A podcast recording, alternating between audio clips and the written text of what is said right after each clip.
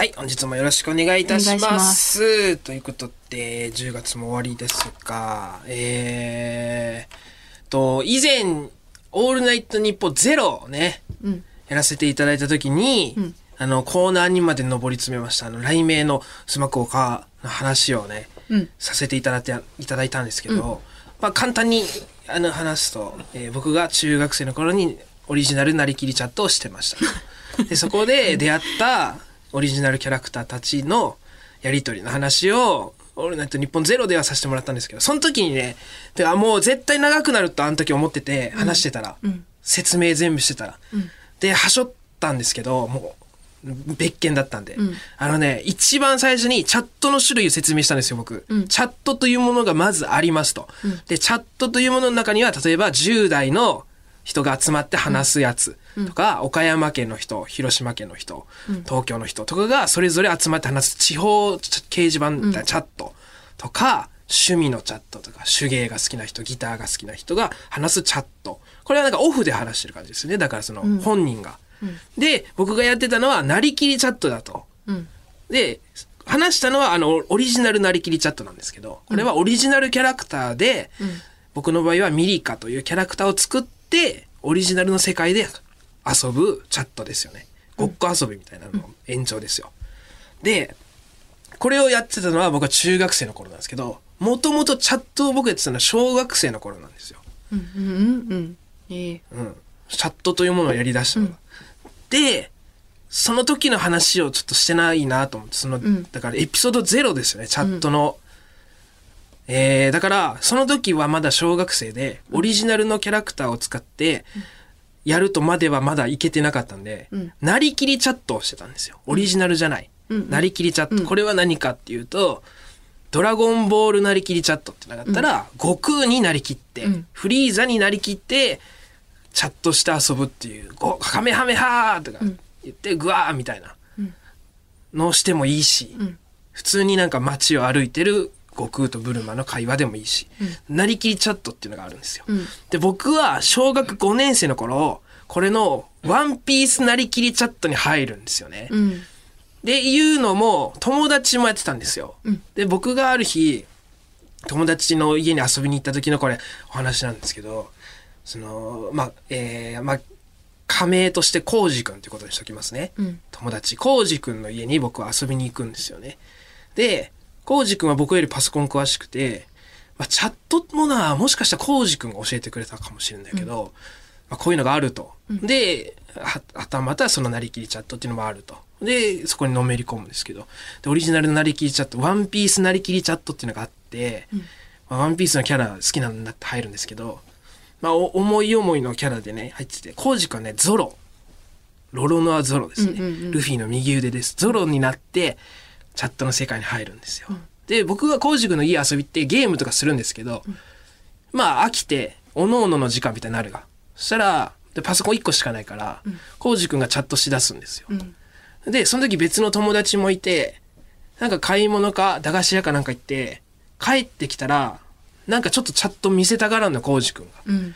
で、なんでなんだろうと思ったら、コウジ君がワンピースなりきりチャットのな中で、ゾロとして、ニコ・ロビンと付き合ってたんですよ。その、ね、チャットの中で。ゾロとロビンが付き合ってて、うわ、う、なんか付き合ってるが、みたいな。ん。エローみたいな、ん。な感じになりますよ、小学生なんだまず、うん。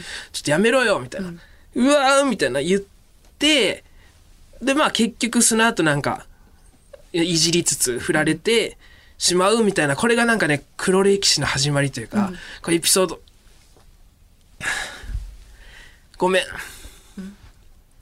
嘘ついた。何？やっぱ無理だった。ごめん。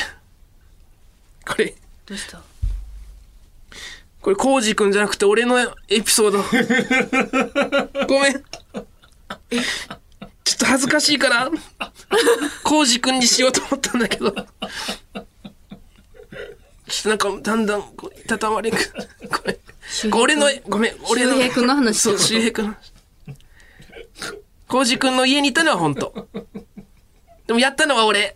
コウジ君の、あ、そういうことかコウジくん家行って、うん友達がゲームしてる間に俺一人でチャットしてて、なんかそういう感じになって、チャットの中で、恥ずかしいから、ちょっと今隠そうと思ったんだけど、そういう感じになって、で、ゾロとロビンはそんなこことね、本来原作でないんですけど、うん。チャットでなんか、でもロビンから誘ってきて、ロビンから、ごめん。まさか。本当はゾロから誘った。ごめん。この大嘘つきが今一番歯でけえやんお前。でっか 怖っ恥ずかしい恥ずかしい。すごく。ミリカの時より恥ずかしい。この話する方が。小5の時なんだかい。ごめん。え？小5じゃない？よいや小5あ。本当はサンジとナミゾロとロビンじゃなくて。ごめん。サンジサンジがナミに告白した。ごめん。でももうそこについてはもう別に誰と誰の？でなんでそれ細かい嘘ついたの？後日 後日それでそのでもチャットの中でしか喋れないんですよそのだから言うたら、別に会おうともならんし、うん。でその付き合うとかというよりは、なんてなんなんかなんていうの？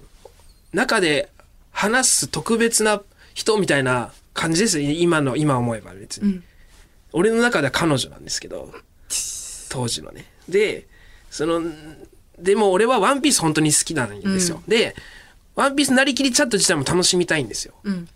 だからでも3時で入ったら、もう俺の中でこの3時はもうちょっと別人格になっちゃってるからね。は？もうさもうなんか彼女できちゃってるから3あそうい時はううん。うん。だもうほぼ俺俺みたいな感じになってるから3時は。ああなりきりなりきれないうん。から、フォクシーっていうね敵のキャラがいるんですよ。ワンピース出てくる、狐の顔したね狐みたいな顔したフォクシーっていうキャラクターがいるんですけどそれも好きだったんでフォクシーで入ってうん。チャットに、でフェッフェッフェーって笑うんですよ、フォクシーが。フェッフェッフェーって笑うからチャットでフェッフェッフェーとかやってたらナミが来たんですよ。うん。でナミが来たからあっと思って、フォクシー一回退出して、3時でログインしたら、お前フォクシーだろって言われて。波に？うん。で、あせ説明して、なんか、キモって言って振られた、最後。そう。なんか、キモかったってやってることとかが。それってさ全部表に出てるの？運転出てる。振られるとことかも？そうそうそう。マジで理解できないんだけどなんなんそれ？えだから別れた後とかもさだって、その世界にさ、うんは一人だけなの？まあ、俺が取れば、俺の。だから、サンジっていう人がいて、それは俺かどうかわからんよ。もちろん。ああだからえ、うんじゃあ同じ中野さんが作った波と付き合ってる三時で、うん。また別のことやる人もいるってこと？え、で、で、向けえて。だから俺じゃないかもしれないんでしょ、3時がログインしましたってなったら、うんその時点ではまだ俺か、別の人のがやってる3時かは分からん。ナミからしたらね。けど、あのね、その日の ID っていうのがあるんですよ。うんだから、フォクシーとサンジがさっき言った、同一人物っていうのは分かるというか。ああ、いやだから三時うん。うん。三時が別の人が三時っていう名前で中野さんがやってる三時はい。で物語進める可能性もあるってことまあ、やろうと思えば、でもそれはうんやろうと思えばっていうのは何？やらないの？うん。えだから自分があさとね。ナミとさ付き合ったんでしょ、うん。そこで付き合ってうさ、ん。でその後、うん。まあ一回大会して大会っていうかログアウトしたとして、うん。また違う人が3時って入って、でナミが「ねえねえデート行こう」って言って「はあなんだよお前なんとかと行くかよ」って言って別れるとかはないの？そこら辺はね、そんなに繋がってないんですよ。そのい0から100まで。うん。そのチャットが、昨日のチャットと今日のチャットは別にそんな繋がってないというか。うんだからそ、そんなの風にはあんまならんから、その場その場って感じ。そこにいる人で、ワンピースごっこやろう、みたいな。うん。そこのナミにうん。手出したってこと、そう。チャットの中で。きつっで振られたん？振られた。フォクシーやってたら振られて。っていう。フォクシーって呼ぼう今日から いやいや思い出すからやめてフォクシーデカバフォクシいやフォクシーは好きなんですけどフォクシーは悪くない。俺が悪いから。ーうんそうだね。全員に謝って。小田栄一郎先生そう。ひいてはもう皆さんはスタッフ、あと一番謝らないといけない人はコウジ君だっけ。ああ友達ね。罪着せてさうん。そんな一生の恥じゃん。浩司君前浩司君もチャットしてた。あしてたんだコウジ君も。チャット自体はしてた。でもなりきりチャットはしてなかったんでしょいやどうだかな。まあ俺ほどはやってないかもしれんけどでもしてたのはしてたんだよね。うん。だからまあそういうのもあったんじゃない？向こうも。うん。それが小5か。小5で中学生になってオリジナルなりきりチャットはでオリジナルはその人に見せるの恥ずかしいから、その友達には言ってない。オリジナルやってたことは当時。きついな、知れば知るほどキモいよな。知らなくてもだいぶキモいのにやっぱ。いやーちょっとなかなかね。いやー。うん。ちょっと嫌やな。そういうのでいろんなものでね。ここここまでこう育ちましたからね。わあちょっとだいぶなんか嫌やな今後 波と付き合ってたなと、付き合ってた？初めての彼女ナミワンピースのナミ俺。初めての彼え女3時3時だったよね。その3時。タバコ吸わんし、料理もそんなできんやん。いやそちゃくちゃ俺は3時じゃないけど俺にとっての初めての彼女はナミだったんですね。ええ。まあまあこれでスッキリした。怖い本当にもうこれで全部。これりすんなよ。こっちがこれがもどんようりしてん本当エピソードゼロですこれが、このこのシリーズのええあよかった。なんか肩の荷が。降りたな。何が降りた。本当のこと言ってきていいですよねラジオなんかそんなのに使うなよ。えー、失礼いたしました。ありがとうございました。ということでじゃあ行きますか。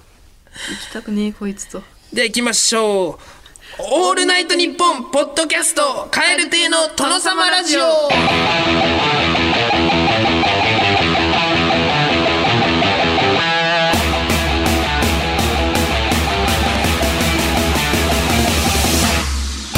カエル亭の中野です。岩倉です。カエル亭の殿様ラジオ第54回目でございまえす本当に蛙亭の中野？はいそうですよ。ワンピースの3時じゃないです。麦わらの一味の3時じゃないです。中野です。中野はナンベリーなの。現職いや何ベリもつかんよ。指名手配じゃない。指名手配してほしいわこいつ。ミリカワの話はね正直全然恥ずかしくないんですよその、うん黒歴史感はうん。あるのは分かってるんだけど、うん。こっちはもうめちゃくちゃ恥ずかしいうん。どっちかっていうとなんかなんて言うんだろうよ欲望だけって感じ、なんかいや。小学生ですけどね。ー。可愛らしいですから可愛くないからきついんだよな多分 えー、価格じゃねえよ笑うな皆様もぜひチャットやってみてはいかがでしょうか。ということで後半もお聞きください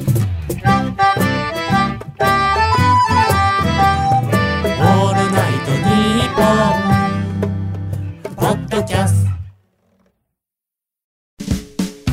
有楽町駅日比谷駅からすぐの吉本有楽町シアターでは人気芸人による公演を連日上演中。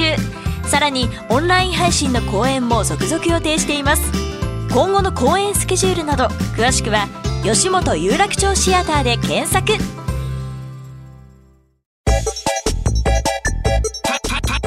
カエル亭カエル亭のトノトノトノトノトノラジ殿様ラジオ。はい、えー本日はちょっと普通歌をいただいてるそうでして。ありがとうございます。はい、じゃあ岩倉さんお願いします。はい。あのさはい。前々回私が、あのーおじいちゃんの話したの覚えてる、ああはい。あのおじいちゃん。そうめん。違う違う。か。そうめんはねおまた別か。お父さん。おじいちゃんはあ納豆だ。納豆。ああ納豆。はい。納豆に卵の黄身入れて、はいネギ入れて。っ醤油いっぱい入れて。ていうのを、はい私も今もやってるんだけど、うん。それをやってる時に、うん。あこれおじいちゃんがやってたやつだってなって、うん。もうおじいちゃん亡くなったけど自分の中にじいちゃんが生きてるんだなって思ったっていう話をしたんだけどはい。ちょっとそういう話があってそれに対してちょっとお便りいただいてます。りいただいております、岩手県ラジオネームえのきちゃんさん、以前の放送で岩倉さんが話されていた家族の習慣ですが私の父はおでんの卵を半分に割って、うん。黄身だけ食べ半分になった白身を掴んで箸と白身でお玉の形を作ります、はいはいわかるよ。そのお玉でおでんのつゆをすくって飲みます、スプーンみたいにしてそう。なるほどね。私はやりませんが弟は全く同じことをしています。え。嫁には嫌がられるそうですが、えうん。こんなことする人いるのかなだってあーまあなんかやってることはまあちくわでスープ吸うみたいなのは子供がやるあー。がそういうそういうことですよねだから。でもこれって結構特殊だよね。やっぱでもお父さんから、そうねお父さんにまなってまでやってるっていうのは本当に子供の頃からやってたんでしょうねお父さんはもしかしたら。うんお父さん、で弟さんが全く同じことしてるっていう、うんそれはいえこれ多分あれだよね。やっぱマジでねお行儀として嫌がられるっていうの分かるよね。まあそうね。でもよっぽど心を許した人の前でしかできないと お父さんもちろんおでん屋さんではやらないようなことだろうなとはうん。思いますけど、ん。どうやってるのかな個室。まあ。いやいや多分やるね、家だからね自分の食べ方で食べたいんだろうね、うん。わかめっちゃわかるな、うん。いやでこれやる人いるんかな、ね俺あのおでんのさ黄身がスープにちょっとついただけすぐ黄色くなるがスープ、あれが嫌でな、ん。一口で食べる卵。黄身がこぼれないよ。黙っとけ卵。福岡県ペンネームメメントモリモリさん。はい岩倉さんの食が先代から受け継がれてきたというトークについてです。うん。私の家ではトーストに砂糖とマヨネーズを塗って焼くのが当たり前だったんですがはい。他の人はしないそうでとても驚きました。それを知ってからずっと私の家だけやることだと思っていたのですがおばさん過去母の妹の家に泊まった時、朝食に砂糖マヨトースト食べると聞かれて謎の感動に襲われました、うんうん。どうやら祖母から受け継がれていたようでこうやって代々続いていくんだなと実感した出来事でした。そうですね。メメントモリモリさんが次につなげる役目ってことですよね。いいね家のこね 家ならではのね。これ、ん。そうお母さんと妹さんの関係性とかも分かるよね。うん。あ関係性っていうかそれとかも想像できるじゃん。ちっちゃい時お母さんとおばちゃん食べてたんだろうなとか、それ想像するのとかもねいいよね。砂糖とマヨネーズね、まああの何パンケーキの卵乗ってるような感じというか、まあ美味しいでしょうしまね、多分ね。しょっぱさがあって、うん。卵で。うん。いいね、うん。うちもねあのおはぎおはぎが晩ご飯で出るんです中野家。え？えって言うやろ？それねやっぱ惹かれて小学校の時初めて言って、ん。当たり前ですよ。年に12回ぐらいトレーに大量のおはぎとあんこときな粉2種類。いっぱいあってみんなで好きなだけ食べて当然余るから、それは次の日の朝ご飯になるんですよ。うん。これ俺割と好きで。うん。でまあどっちのこれはだから聞いたことないからどっちのルーツなんか母親ルーツなんあー。か父親ルーツなんか知らないですけど。これやっぱな当たり前だと思うんですよ俺子供の頃。でもちょっと沖縄っぽくない？聞いてみようよ。もしかしてそうかもしれんな。えー、聞いておはぎ？そう友達に言ったらやっぱ「何それ?」みたいになってからは言わないように。ょっぱいの欲しくならんの？それで。ああお吸い物とか？うん。だって夜ご飯ってさしょっぱさなんぼじゃない？なんかわかんないけどまあまあそれまあそういうのが多いですけど。いやでもあれはあれでね。えー、甘いので夜と終わるっていうのがなんかうん。すげえな感覚的に。おはぎオンリーですからね。すげえ。まあはい米っていうか米っちゃ米か。今やるかって言ったらやらんけどな。うちでやるかって言ったらやってないけど、奈良県パッと住んでますさん。私は祖父からしゃっくりの止め方を受け継ぎました、うんその方法は水が入ったコップの上にお箸を十字の形に置き、はい。お箸をずらさないように4つの飲み口から水を一口ずつ飲む というものです。本当？はい。以前それをしてると友達から「え？それ何の儀式？うん。と驚かれそね。そこで初めてそれが祖父独自の方法であることを知りました、うん。今でもしゃっくりを止めるときは祖父のことを思い出し存在を近くに感じます。だって、うんジンクスというかえーなんかルーティンというか、まあ、その集中してる感じとかもいいんかな。こう集中して。でもそうだろうね。別のことに、はいはい。まあ一応水飲んで、うん、なんか水、もそっか飲んでるし、物理的にも、うん。あの、対処はしつつ、なんかそういうのあるんでしょうね。うん、わあそう私もこれ、じいちゃんなんか口内炎ができた時に、はい。じいちゃんが蜂蜜を塗れば治るからって言ってうん。でなんかすごいそれがなんかじじくさいと思っちゃって嫌だって言って逃げ回ってたの、うん。そしたらじいちゃんがもう追いかけ回されたっていう。う、ん。それ治る塗れー！ないごて塗らんとか！って言って追いかけ回さでれた。濡らされる。うん。それ治治るんす効くんすか？聞く。あ、効くの？そのなんだろう本気の蜂蜜みたいな。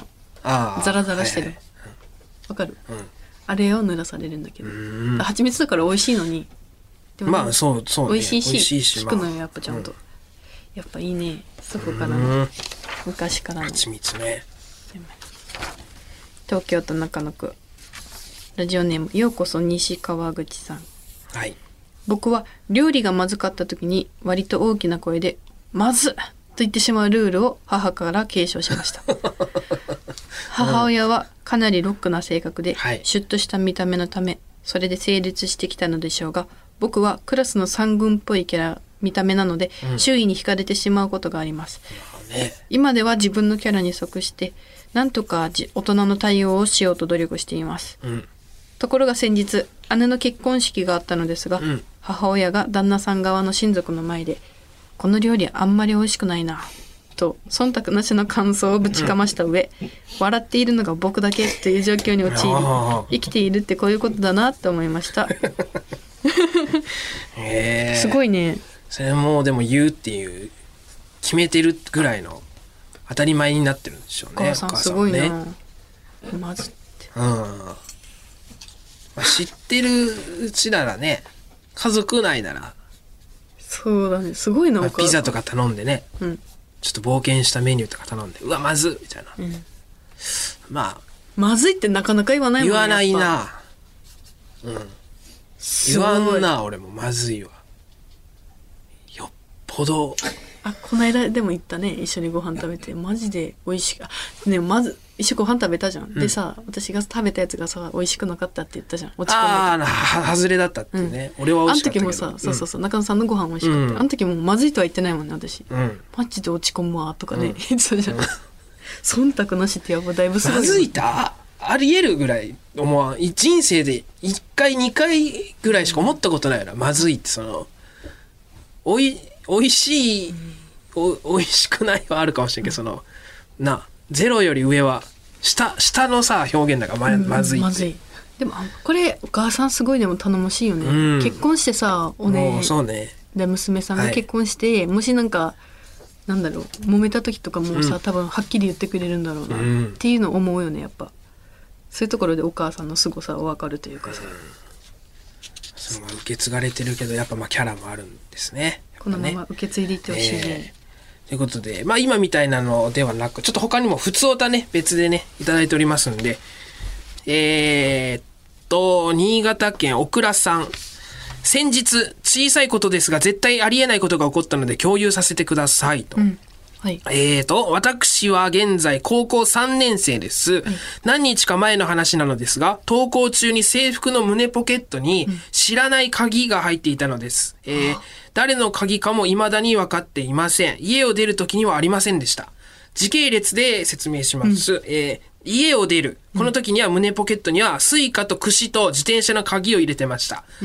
最寄り駅が遠いので、駅の近くまで車で送ってもらう。えー駅の近くのローソンに降ろしてもらう、よく車に忘れ物をするので胸ポケットに物があるか確認しながら歩いて駅に向かう、駅に着く2駅先の駅へと電車で友人2人と向かう、目的の駅へ着いたらそこから学校までが自転車なので胸ポケットから自転車の鍵を出す、その時はまだ何も変化はない、学校に着く、自転車に鍵をかけてまた胸ポケットへ戻す、すると何か知らない鍵が入っていると、えー知らない鍵がなぜかどういう経緯で、えー私の胸胸ポケットに入っていたのです。しかも鍵は今使っていないような錆びていてくっせえのです。親や兄弟おばあちゃん一緒にいた友人その他の友人にもこの鍵知ってると聞いていましたが誰のものでもありませんでした。そこで誰のか分かったところで、なんでここに入ってる、入ってるとはなるのですが、あの、そうね、えー誰のものでもないと。えー学校の落とし物のところに入れているのですが、一向に、えー拾われる気配がありません。この話どう思いますかと。すげええその電車に乗ったんだよね はい。うん。あ、件名が、この話のタイトルがありました。うん件名、くっせえ怖い鍵。かわいいくっせえ怖い鍵。かわいい。かわいい。怖がってるけど怖い鍵。冷静だね。くっせえ。怖い鍵だけど。おもろ。怖い話いいね。怖い話嫌いだけど私、うんこれなら。これやったらいけないんだけどその影がくっせえんすよ。めっちゃおもろいな。